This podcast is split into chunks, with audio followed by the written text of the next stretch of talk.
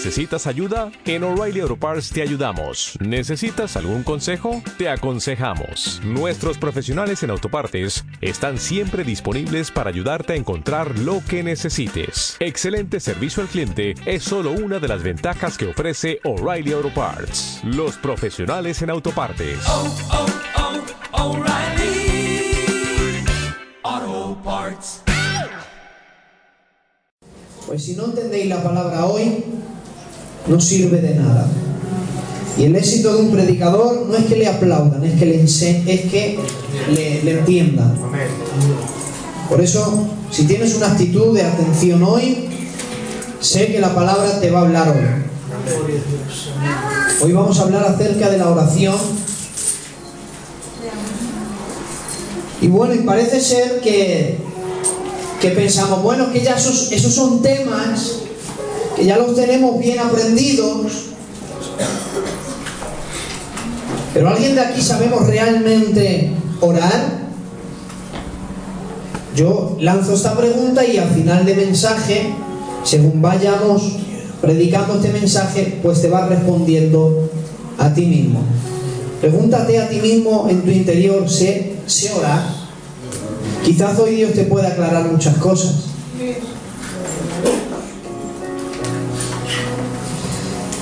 Lucas capítulo 11 y verso 1 dice así la palabra del Señor. Dice, aconteció que estaba Jesús orando en un lugar. Y cuando terminó, uno de sus discípulos le dijo, Señor, enséñanos a orar. Que los discípulos no sabían todo. Por eso son discípulos. Los discípulos aprenden y el maestro es el que enseña. Y el maestro les enseña y les dice, Mateo capítulo 6 y el verso 9. Vamos a tomar esta porción de la escritura. En Lucas capítulo 11, verso 1, le preguntan, enséñanos a orar. Y Jesús les contesta y les dice, vosotros pues oraréis así. Padre nuestro que estás en los cielos, santificado sea tu nombre. Venga tu reino, hágase tu voluntad como en el cielo, así también en la tierra. El pan nuestro de cada día, dánoslo hoy. Y perdónanos nuestras deudas, como también nosotros perdonamos a nuestros deudores. Voy a leer esto que luego lo aclararé, ¿de acuerdo? No nos metas en tentación, mas líbranos del mal. Porque tuyo es el reino y el poder y la gloria por los siglos de los siglos. Amén a la palabra. Si está la puerta de la calle abierta, se cierra, por favor. Porque si hay algo que me gusta es que cuando se enseñe la iglesia aprenda. Y si no, pues cometerás errores. El que no aprende está condenado a cometer los mismos errores. Mira, da igual en el lugar que mires de la tierra, independientemente a cultura, nación, eh, lengua, tribu, da igual los continentes que separen unos hombres a otros, todos, en alguna ocasión de su vida, unos a una persona o a unos dioses falsos y otros al verdadero, pero todos tienen, el ser humano, por naturaleza, tienen la necesidad de orar. Todos oran a alguien. Los musulmanes rezan a Alá. Otros rezan a Buda. Y hay un montón de dioses falsos que los rezan, les oran, equivocados, pero les oran al fin y al cabo. Y aquel que no tiene a quien orar, inventan dioses de madera, de plata, los bañan en oro y les oran, porque el ser humano tiene la necesidad dentro de él en alguna ocasión de orar a alguien, aun los ateos, en sus peores momentos, se quejan con Dios. Si tú existieras, bueno, si crees que no existe, ¿para qué te quejas con alguien que no existe? Te pasas la vida peleando con alguien que crees que no existe. Aun cuando se pelea, le rezan a Dios. Si fueras bueno, ya es una oración. Aunque sea mala, pero es una oración. El ser humano tiene necesidad de orar. ¿De dónde viene esta necesidad? ¿Te has preguntado por qué oramos? ¿De dónde, ¿De dónde viene la necesidad de orar a alguien o algo? ¿De dónde? Todos los seres humanos tenemos algo que le pertenece a Dios. El espíritu. Todos los seres humanos, independientes, cristianos, inconversos, tenemos el espíritu de vida y eso le pertenece a Dios. Por eso cuando muere, ya sea el cristiano o el inconverso, el espíritu va a Dios que lo dio. Por naturaleza, eso le pertenece a Dios y es lo que Dios ha regalado al hombre. ¿Para qué? Para que la creación si tiene la necesidad de comunicarse con su creador, puede hacerlo. Si no tuviéramos espíritu, no habría cómo comunicarnos con Dios.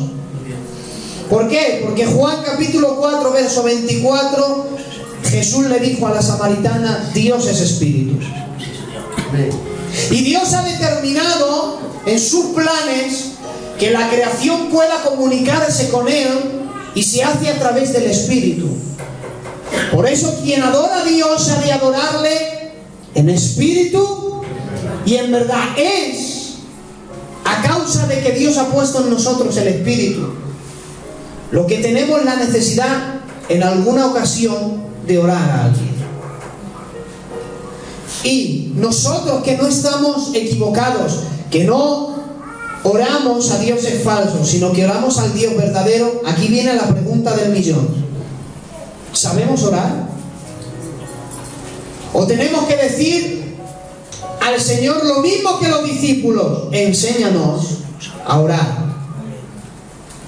Lucas capítulo 11, verso 1. Aconteció que estaba Jesús orando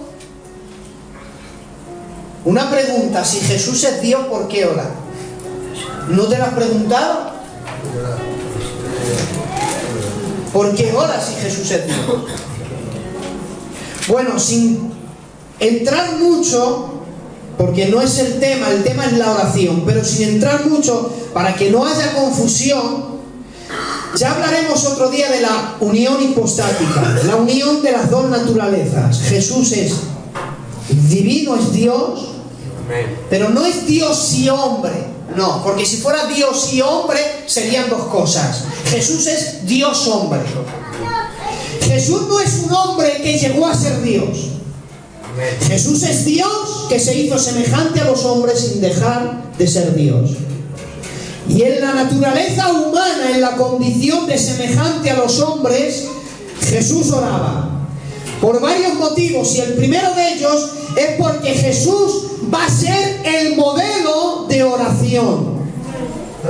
Y como Jesús es el modelo a seguir, Jesús oraba siempre. Leemos los evangelios y le vemos que antes de salir el sol, Jesús se fue a lugares apartados a orar. Le vemos que pasaba las noches enteras orando en los montes apartados de la gente. Antes de hacer milagros como la multiplicación de los alimentos, Jesús ora al Padre. Antes de resucitar a Lázaro, Jesús ora al Padre. Y Jesús siempre que iba a hacer algo, siempre le vemos orando. Antes de ser bautizado, dice la Biblia, y él oró y los cielos fueron abiertos. Porque la única manera donde podrás ver los cielos abiertos en tu casa será a través de la oración. Si Jesús oraba, ¿cómo te piensas que no es necesario que ores? Hay quien dice, bueno, la, ora- la oración no es necesaria. Lo digo ya como pastor y ya voy a empezar mañana un mes. O sea que ya, ya voy a empezar. El cristiano que no ora no es cristiano. Es incompatible que una diga ser cristiano y no tener la necesidad de orar y de estar en comunión con Dios. Perdóname, el que se dice cristiano y no ora porque no le nace la necesidad de estar en comunión con Dios, no es todavía cristiano. Un cristiano ora. Jesús oró, ¿cómo no voy a orar yo? Cuando estaba en angustias, él oraba y tuvieron, Dios envió ángeles que le servían y le fortalecían. Jesús oraba por eso y ya os lo explicaremos en Cristología. Y ahora le ven orando a él y los discípulos le dicen, enséñanos a orar. ¿Saben por qué los discípulos le pidieron enséñanos a orar? Porque le vieron orando. Qué bien. Le vieron orando, orando, orando y él dijo, pues enséñanos a orar. Y recibe esta. Qué fácil es recibir la enseñanza del maestro que vive lo que enseña. Amén.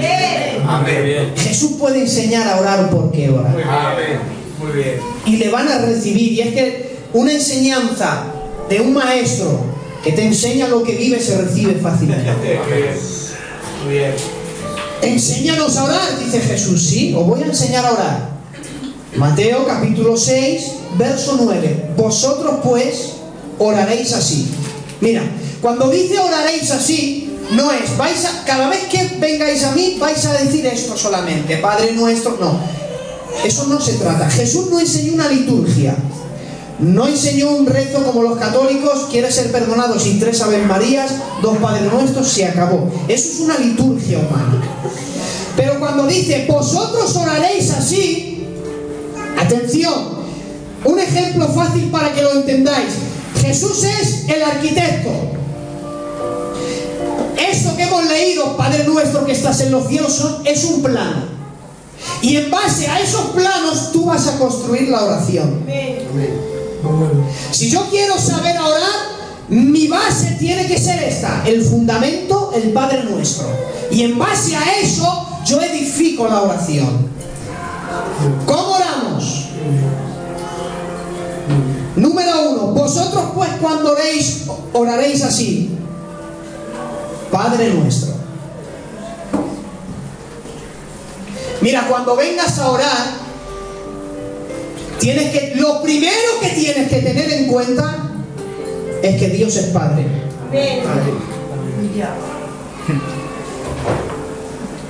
Por eso no te puedes acercar a Dios con miedos.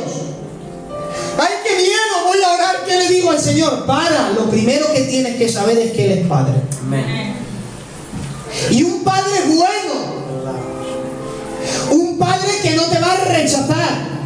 Amén. Nadie te puede robar la condición de venir a Él y arrodillarte, orarte, da igual sentado, arrodillado, no importa la manera, pero nadie te puede quitar el derecho de acercarte a Dios y ponerte a orar, nadie. Porque Él es Padre. Romanos 8:15, pues no habéis recibido el espíritu de esclavitud para estar otra vez en temor. No te puedes acercar a Él con temor. Dicho de paso, esta palabra es para cristianos, ¿eh? los inconversos no la van a entender. Si hay algún inconverso, de aquí, cuando te conviertan, me pides la grabación y te la doy, la escuchas y la vas a entender mejor. No hemos recibido el espíritu de esclavitud para estar en temor, sino habéis recibido el espíritu de adopción por el cual clamamos, Abba Padre. Abba Padre, una expresión de cariño, una expresión de ternura, una expresión como eh, en el castellano cariño, mi amor, es una expresión de ternura. Abba es una, es una expresión de ternura, de cariño, de afecto. Abba Padre, porque Él es Padre. Y además es bueno, es tan bueno que dice Santiago capítulo 5, verso 13. ¿Está alguien entre vosotros afligido? Y dice por el Espíritu Santo Santiago que haga oración. Muy bien. ¿Está entre vosotros alguien alegre que cante alabanzas? Mira, Dios es tan bueno que cuando estás alegre dice compártelo con la gente. Pero cuando estás afligido dice no, párate, aquí la gente no cuenta, ven a mí primero. Amén. Muy bien. Dicho de, otro, de, de otra manera para que me entendáis, a Dios le da más prioridad tus tristezas que tus alegrías. Bonito, muy bien, qué bien. Cuando estás alegre, dice Dios, compártelo con los demás. Estás triste, dice, no, no, aquí no entra nadie, aquí es cosa mía, porque yo soy padre. Por eso a Dios le interesan más tus tristezas que tus alegrías. ¿Por qué? Porque Él ante todo, lo primero es Padre. Pero no te olvides de una cosa, Padre nuestro, que estás en el cielo. Él es Padre, pero es un Padre celestial. No es un Padre carnal. ¿Y sabes por qué digo esto? Porque a veces mi hijo usa algunas artimañas para conseguir cosas de mí. Pero las artimañas que mi hijo usa para conseguir cosas de mí, a mí no me sirven para conseguirlas con Dios. Amén. Claro, Señor. Porque sí es padre, pero no me olvido que es un padre celestial. Nosotros malcriamos a los niños, nuestra cultura, lo que somos. ¿Por qué? Porque un niño yo no podemos ver a un niño llorar porque enseguida le damos de todo. No llores, se lo compramos. Muchas veces no has entrado nunca a una tienda y has visto al hijo de un señor llorando, compran un chicle y le dejan llorando por el chicle que te da ganas de decirle, espérate que te compro yo un paquete, hijo. ¿Por qué? En nuestra cultura malcriamos a los hijos muchas veces. Y luego, cuando los hijos no reciben lo que piden, se creen que somos malos. Pero que ellos no saben que nos están pidiendo cosas que no podemos dárselas porque queremos su bien. Y por malcriar a los hijos, cuando no reciben lo que ellos piden, nos tachan de padres malos. Y lo que ellos no saben es que les amamos más de lo que imaginan. Pero lo que mi hijo consigue conmigo, yo no lo consigo con Dios. A Dios no le valen las artimañas, ¿eh? Porque Él es Padre, pero está en los cielos, es celestial, no es carnal. Escucha, a Dios no le mueven los sentimientos. Vaya. Mi hijo llora mucho y a ver, venga, ala, cómpraselo y no querido. Dios no es así, ¿eh? Ah, venga, porque lloran mucho te lo doy. Cuidado, Dios no es así. Amén. Dios es Padre, pero es celestial. Y como Él es celestial, yo me tengo que acercar a Él con esta actitud. Él es Padre celestial. Por eso, lo segundo, santificado sea tu nombre. Cuando vengas a orar antes de pedir, primero adora a Dios. Claro. Y no olvides que Él es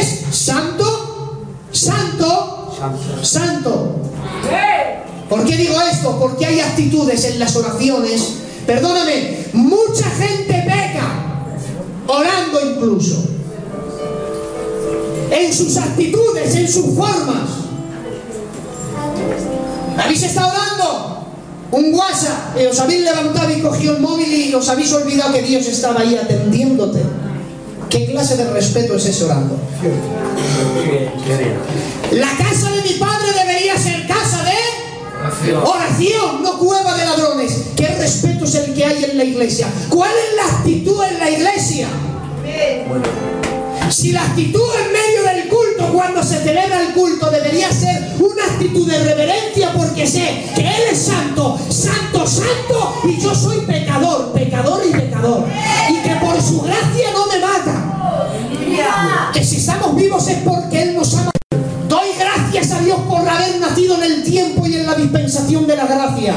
Porque Dios baja al monte Sinaí y le dice, Moisés, sube tú. Si alguno sube, lo mato. Hablo contigo que diriges al pueblo. No quiero, mira, no quiero a nadie, ni jóvenes, mujeres, ancianos. El que se acerque a los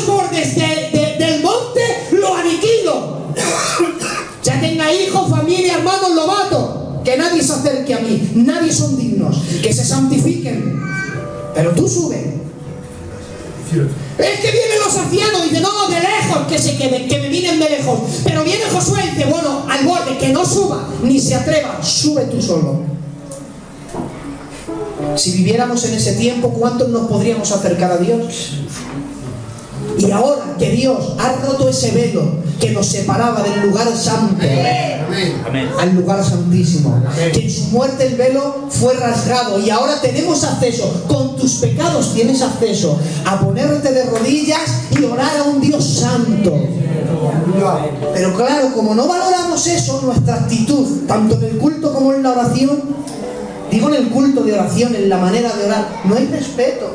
No, no- nos estamos olvidando que Dios es santo, que es Padre bueno, que te quiere, que te ama, que te cuida, pero Él es santo, no te olvides. Amén. Y como yo primeramente voy a Él, Él es un Padre celestial, voy a adorarle. Número 3, dice, venga a nosotros tu reino. El reino es suyo, no es mío. Venga a nosotros tu reino. Tú eres el dueño del reino, yo no. ¿Por qué digo esto? Porque a causa de esto se ha malinterpretado, ha nacido la doctrina de la metafísica, de la confesión positiva, de la prosperidad. ¿Por qué? Porque creemos que el reino es nuestro, el reino ahora y el reino es nuestro. Pero si se quedara ahí, en la metafísica, en la prosperidad, pero es que también han cogido el concepto del reino que es mío y lo voy a llevar a la oración. Y aparece la famosa frase, yo decreto. Yo decreto. Oramos a... Mira la forma de la... Y yo decreto que esto se va a hacer. Y yo decreto que esto se va a no sé qué. Y yo decreto... Para un momento porque no somos nadie para decretar nada. Amén. El único que tiene autoridad para decretar se llama Dios. Dios. El texto del Antiguo Testamento en Deuteronomios dice, porque Jehová decretó y nosotros respetaremos sus mandamientos. Nosotros no tenemos autoridad para, re- para decretar por la razón de que el reino no es nuestro, es suyo. Si yo tuviera poder para decretar, un decreto lo que se dice se hace. ¿Qué es un decreto? Un decreto es que un juez diga cadena perpetua, muere en la cárcel. Eso es un decreto. Se ha dicho, sentenciado, se cumple. Y no se echa atrás. Ese hombre muere en la cárcel. Condenado a la silla eléctrica, un decreto. Ese hombre se muere. Eso es un decreto, algo que se va a cumplir, sí o sí. Pero cuando ahora sí decretan, no sabes si se va a cumplir. Amén. Si yo tuviera poder para decretar, entonces yo sería el amo y él sería el sirviente. Muy bien. Vas a hacer lo que yo te pida. No, perdóname. Amén. En la oración nosotros pedimos y él hace las cosas que quiere. Amén. ¿Y sabes por qué yo no tengo poder para decretar? Seguimos la oración. Mateo 6:10. Hágase tu voluntad. Amén. Amén. No tengo poder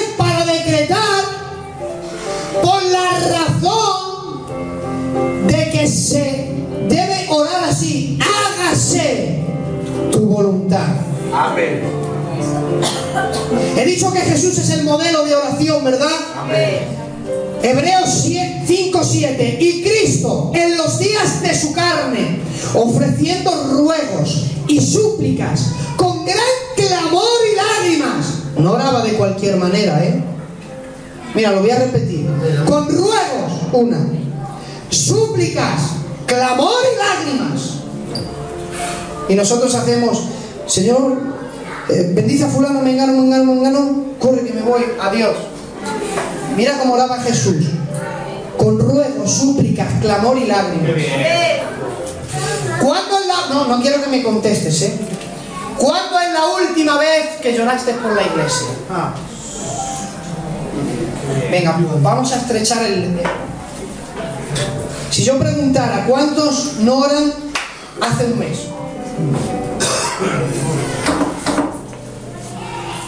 ¿Cuántos, cuántos son capaces de orar, eh, de estar en el Señor y pasar una semana y no orar?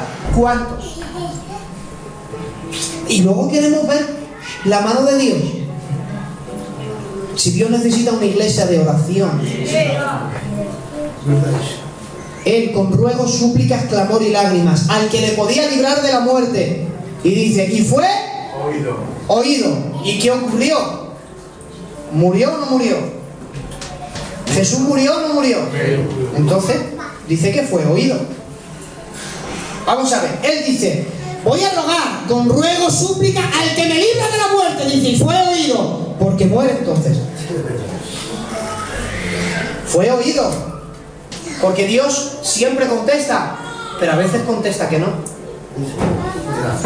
Porque Jesús es el ejemplo de oración porque ante su ruego, las súplicas, al que le podía librar de la muerte, estaba Lucas 22, 42 diciendo, Padre, si quieres, pasa de mí esta copa, pero no se haga mi voluntad, Amén. sino la tuya. Amén. La oración correcta es esta, Señor, hágase tu voluntad. Mira, ¿sabes por qué en nuestra oración deberíamos decir, Señor, hágase tu voluntad?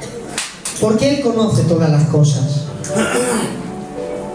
Un día hablaremos que existe la voluntad directa y la voluntad permisiva del Señor. Mira, un ejemplo, ¿cuál es la voluntad directa? La voluntad de Dios directa o directiva era que yo me casara con la Celia. Porque Dios tenía un plan, hoy somos pastores de aquí, o soy el pastor y ella es la compañera, y en fin, el Señor movió muchos hilos y ha hecho grandes cosas. Esa era la voluntad de Dios. Pero ¿y si yo decido casarme con otra persona? Está la voluntad permisiva. Dios dice, vale, cásate con la otra persona. ¿Por qué? Porque Dios no puede doblar tu voluntad y, ha- y hacer algo que tú no quieras. La voluntad de Dios era que yo me casara con la Celia, sí, pero si me caso con otra, la voluntad permisiva del Señor, el Señor lo permite, también es su voluntad. Luego, todo lo que me pase ahí, mm, no vaya Dios a decirle es que, porque Dios dice, no, esa no era mi voluntad, mi voluntad era otra. ¿Por qué nosotros tenemos que orar hágase tu voluntad? Porque si Dios lo deja esto a nuestra voluntad, fracasamos. Porque mi oración, con una herida que el Señor sanó, era, yo no te culpo a ti, pero por lo menos hubieras enviado un ángel a la puerta para que esos ladrones no entrasen. ¿Dónde estabas tú, Señor? Y yo me acuerdo de la palabra, trabaja para mí, que yo trabajaré para ti. Ocúpate de mis cosas, que yo me ocuparé de las tuyas. Señor, hubieras enviado ángeles, yo que sé, fuego, abrasador, en fin, un milagro, Padre. ¿Y sabes qué me decía Dios? Estaba haciendo planes. Al cabo de los meses Dios me dijo en oración, me preguntaste que dónde estaba haciendo planes para tu casa. ¿Y sabes dónde empezaron los planes en mi casa? Con mi casa destrozada. Si mi voluntad hubiese sido, no hubiese pasado nada. Pero la voluntad de Dios dice, no, no, no, tú no sabes nada. Creerme, os lo digo ya y me confieso, ahí cambió mi vida. Dios acabó con mi orgullo, Qué bien. Qué bien. tuve más tiempo para acercarme a Dios, conocí a Dios de una manera que no le conocía. Qué bueno. Da la casualidad, recuerdo yo que una semana de- me iba, iba a decidir yo quedarme con la iglesia. Una semana antes. Llevaba yo en mi corazón, me quedo, no me quedo, se lo digo a los chicos, no se lo digo. Una semana antes. Y si yo hago sí y luego pasa eso. No estaba listo ni preparado. Me llevó Dios hasta aquí para que estuviera listo y preparado para su debido tiempo. Y Dios dijo, no, pero antes te tienen que destrozar, antes te tengo que humillar, antes te tengo que moldear, antes te tengo que hacer que te acerques a mí, que sepas orar, moldearte. Y luego ya el deseo que tenía se cumplirá. Si por mi voluntad hubiera sido, no hubiera pasado nada. Pero dice Dios, ora de esta manera, hágase tu voluntad. Amén. Porque lo que crees que te va a hundir puede que sea la plataforma para llevarte a los mejores. Aprenda a decir hágase tu voluntad. Así en la tierra como, como en el cielo.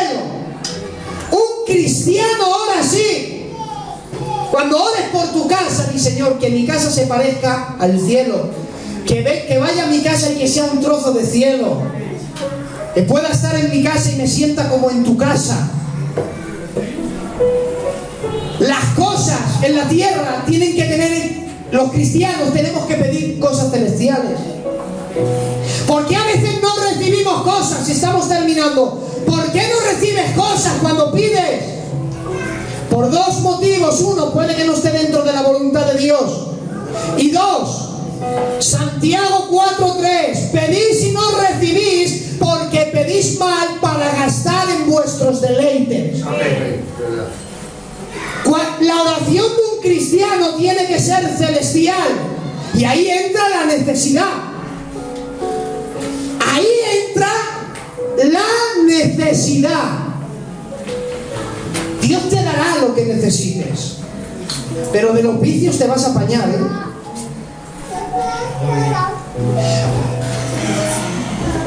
Sí.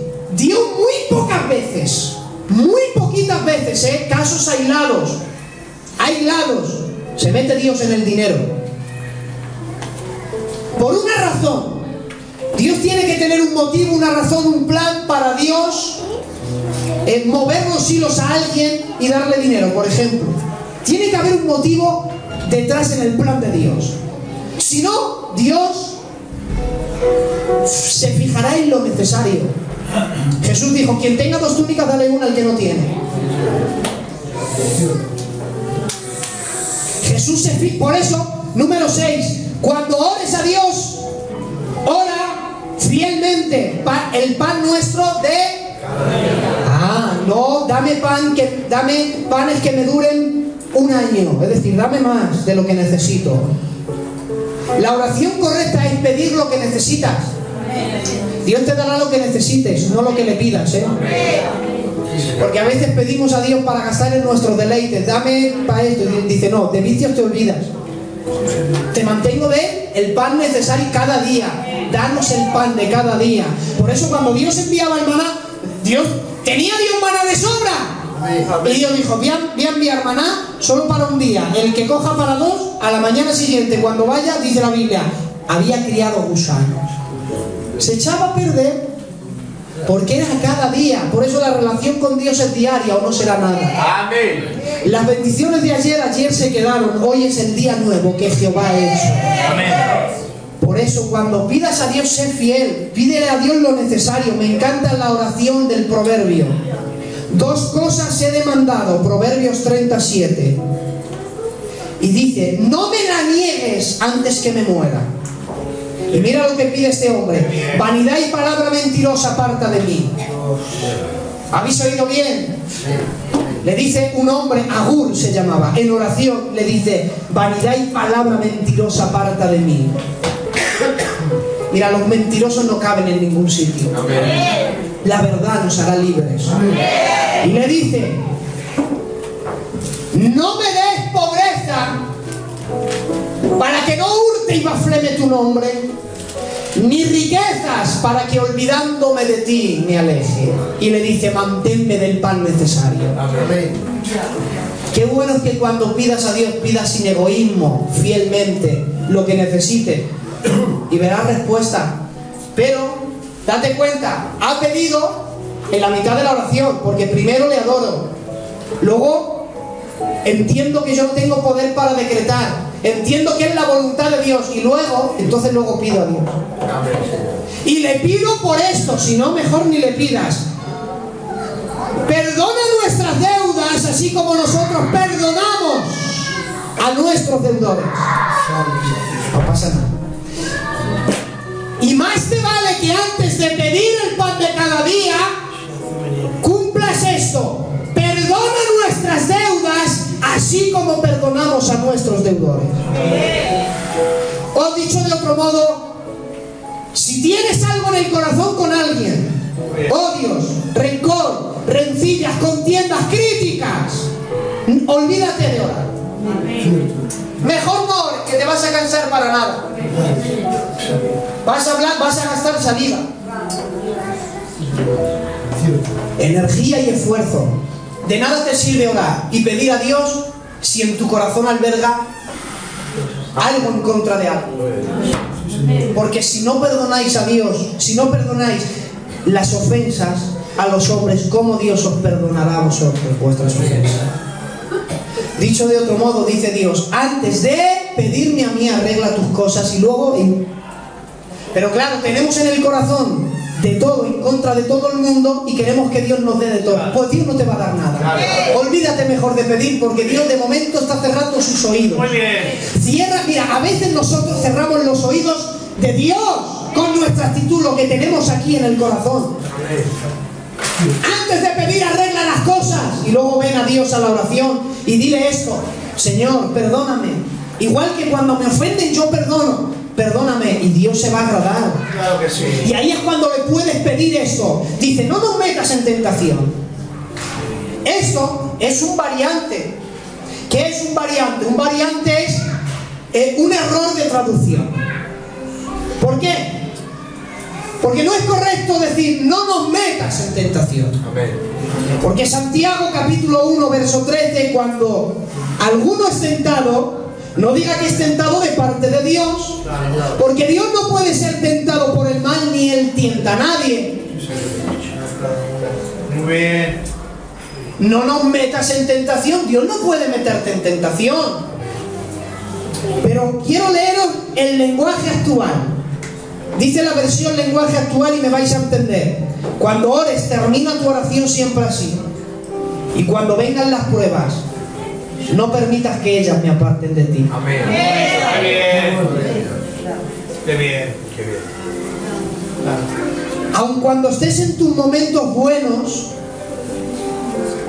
tu oración termínala de esta manera. Señor, no permitas que las pruebas me aparten de ti. Qué bien. Qué bien. Cuando ores, díselo, porque habrá momentos que tengas buenos, pero los momentos malos vienen. Quieras o no quieras, vienen. Verdad es. Pues en los momentos buenos, como José, almacena la comida para que cuando vengan los años de escasez, tengas entonces para soportar la escasez. Igual en tus momentos buenos, almacena fuerza en la oración para que cuando venga el día malo, las pruebas no te separen de Dios. La gente se separa mucho del Señor porque es una vida falta de oración. Por eso terminamos. Dice Santiago 1.2, hermanos míos, tener por sumo gozo cuando os halléis en diversas pruebas. Y cuando estés en pruebas, acércate a Dios en diversas pruebas, es decir, muchas. Cua- Cuando estés en problemas, acércate a Dios y mira, Santiago 1.5, si alguno tiene falto de sabiduría, pídala a Dios. Dios. Muy bien. Esto creemos que es para que Dios nos dé conocimiento de la Biblia.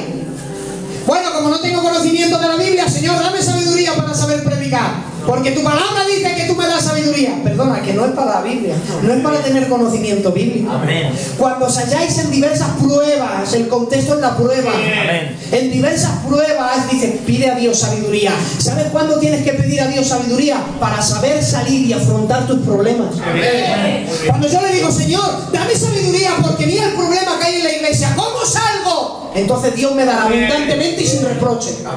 Porque no le pido para saber y para que me aplaudan, le pido para salir de los problemas. Señor, ¿cómo afronto este problema? Yo, sí, mira, desde que me convertí, siempre que tengo un problema en el trabajo, en la casa, da igual, personal, digo, Señor, dame sabiduría para salir de esta prueba. Muy bien. Créeme, el Señor te dará sabiduría en abundante y sin reproche. En práctica en la oración. No te olvides que es un Padre celestial. Padre bueno, pero es celestial. A Dios no le sirven eh, lo que con nuestros hijos logran con nosotros. Porque hay cosas que no podemos nosotros decretar porque no tenemos autoridad, porque suyo es el reino y se hará la voluntad de Dios, siempre será. La voluntad de Dios siempre será mejor para ti que tu propia voluntad. Amén.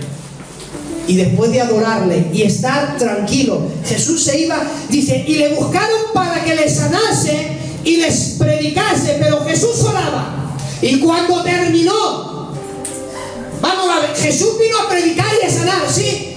¿Sí o no? Entre muchas cosas a salvarnos, él predicaba, sanaba. ¿No quería Jesús sanar a los enfermos? Claro. ¿No quería predicar? Claro. Pero Dios dice, cuando termine la oración, tranquilos, esté orando. Cuando vengas a la oración, estate tranquilo. No ores con nervios. No, tranquilo, dice Dios, tranquilo. Escucha un fondo musical, relájate luego oras tranquilo. Cuando vengas a Dios, ven sin tiempo. Olvídate, apaga el móvil. No contestes llamadas, es un tiempo con Dios. Adórale al Señor. Eh, di, Señor, tengo a alguien con algo, y, vete, reconcíliate. Y luego entonces verás la mano de Dios en tu vida. Gracias, Señor, en esta tarde por tu palabra, Dios mío. Señor, enséñanos a hablar como enseñaste a tus discípulos, Dios mío. Danos sabiduría, eterno Padre, para que cuando oremos a ti, lo hagamos correctamente, Señor. Para que cuando pidamos podamos recibir, porque pedimos bien, Señor, y no para gastar en nuestros deleites. Gracias por el bien que me ha hecho hoy tu iglesia, por su actitud. Gracias. Gracias en el nombre de Jesús. Amén.